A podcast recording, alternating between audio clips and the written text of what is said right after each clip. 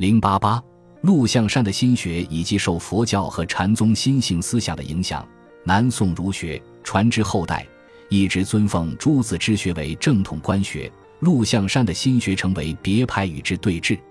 但是从南宋晚年起，朱子学在中国思想界占了主导地位。元代理学北渐，流传一广；明代仍宗朱子，但是后来大儒陈宪章由朱改宗录，王阳明继之宣扬心学，从而使陆学卓然，奇风突起，遂形成了与朱子学相抗衡的一大主流学派，史称陆王心学。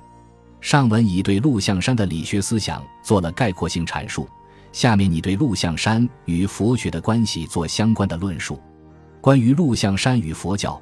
禅宗的关系，可从如下一些文献资料得以了解。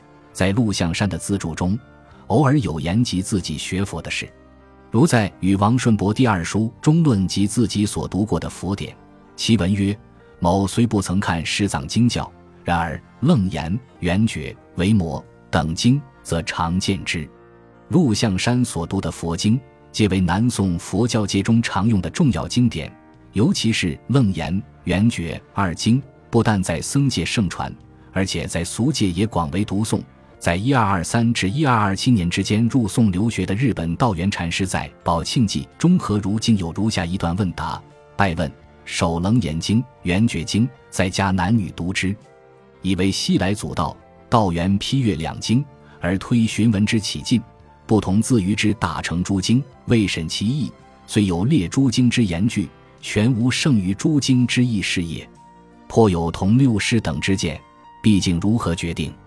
和尚是曰：“楞严经自昔有疑者也，为此经后人构于。先代祖师未曾见经也。近代痴暗之辈读之爱之，圆觉经亦然，闻相起近颇似也。可见，虽然道元和如今认为两经有伪作之疑，但是在当时南宋佛教界中，楞严、圆觉二经流传之盛况。可略见一斑。陆象山的心学思想中有很多得益于禅学，除了上述三经之外，对其他经论以及禅宗语录等也一定有所研究。关于陆象山学禅于德光之事，其本人虽未有记录，但是宋末元初的周密所著的《齐东野语》卷十一中说：“横浦张氏子韶，象山陆氏子敬，皆以奇学传授，而张常参禅宗稿。”陆又参稿之徒德光，故其学往往流于异端而不自知。张九成参禅于大会，人皆知之。而周密说陆象山曾参学过宗稿的法图德光，想必是依据于朱熹的门人陈北溪的《答赵记人书》中向山本得以光老之语。为此，明代的崔喜在为名儒陈白沙的弟子湛甘泉的《杨子折中的序文中也说：“佛学至达摩。”曹溪轮转境界，宋大会授之张子韶，企图德光又授之陆子敬，子敬传之杨慈虎。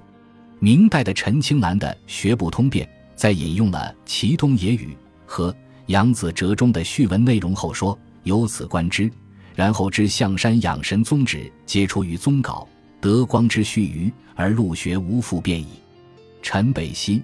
周密等说陆象山学禅于卓安德光禅师，不知根据何在。陈是朱熹的弟子，或许是从老师处闻之。但是朱熹只说上蔡之说，一转而为张子韶，子韶一转而为陆子敬，或说陆子敬分明是禅，或言天下皆说先生是禅学等，并没有明言陆象山究竟学禅于何人。日本学者久须本师的论著中。说陆象山在二十岁至二十五岁可能随晚年大会参过禅，在五十岁前后据象山时随德光学禅，但是只是按图所记而已，并无实证性的资料。从陆象山的心极宇宙、六经助我等理论来看，应是从华严宗法界观中得到启迪，而从其所主张以发作用的意简境界的功夫来言，无疑是得益于禅宗的直指心性的教人方法。到了陆象山的高地杨慈湖，其学风更趋向禅理，并将陆象山洞的心学特色逐渐转向为静的心学特征。陆象山死后，朱子之学盛极一时，陆子的心学日显颓势，加上诸子门下擅长思辨的陈北溪频频对陆学进行非难和批判，故宋末之后，诸子学成为正统官学，一直持续到明代王阳明的出现为止，长期主宰了整个中国的思想界。从文献资料看，陆象山整个生涯中所参访的佛教寺院，明代的陈清兰的《学部通变》续篇卷上引用了《诸子语类》中诸子的陆子敬从出一学禅之语，可见陆象山早年便悠游禅林，参访过禅僧，而且对禅宗所崇尚的《楞严》《圆觉》《维摩》等经都有过研究，而且陆象山自幼天资过人，颖悟超群。正如《年谱》中所记，梭山长云：“子敬地高明，自幼已不同，遇事逐物皆有省发。常闻鼓声震动窗棂，亦豁然有觉。其进学美如此。”陆象山在幼时，外面有节庆，鼓声阵阵传来，震动窗纸，乃有省觉，悟彻宇宙万物与心浑然一体。正因为陆象山生来悟性高明，所以注重于直觉性的。敏锐的心想感受，其学风也如此，主张觉醒通明之后在世上磨练功夫，反对一味置于言语，在文字上追寻圣解。这种作风无疑是受到了当时境界明快、激烈腾跃的大会禅风的影响。大会的动与弘治的静的禅风，时可以与陆象山和朱熹的动和静思想做对比。这种鼓动性的和沉潜性的两种对峙思想的并存。正是由于当时南宋社会的政治、经济、军事等方面的危局所引起。陆象山十五岁时，因闻靖康之国耻，慨然剪去指甲，练习弓马，志在灭夷狄，雪国恨。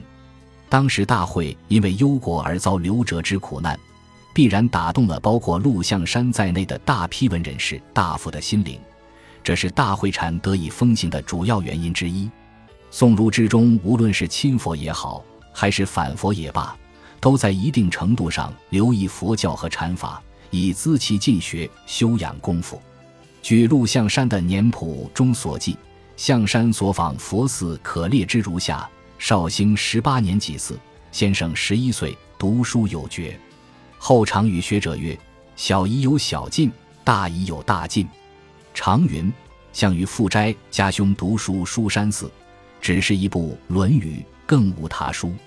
乾道八年壬辰，先生三十四岁，与包显道书云：“贵溪贵殿，一族甚盛。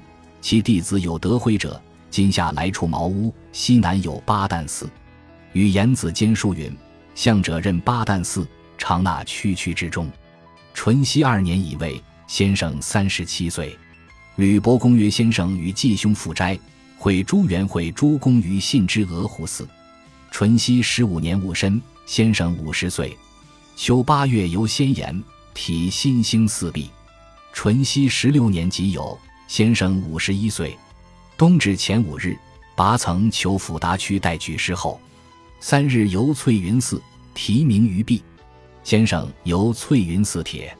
绍熙两年辛亥，先生五十三岁。三月三日，与林书虎书。拔淄国寺雄石镇帖，寺在象山之西址，隔西之山间。先生往来必弃焉。除上述书山寺、八旦寺、鹅湖寺、新兴寺、翠云寺、淄国寺之外，陆象山参访的寺院一定不会少。如在其诗集中有《题会赵寺》一首：“春来重游会赵山，今年诗债不曾还。”请君系属题铭刻，更有何人似我完？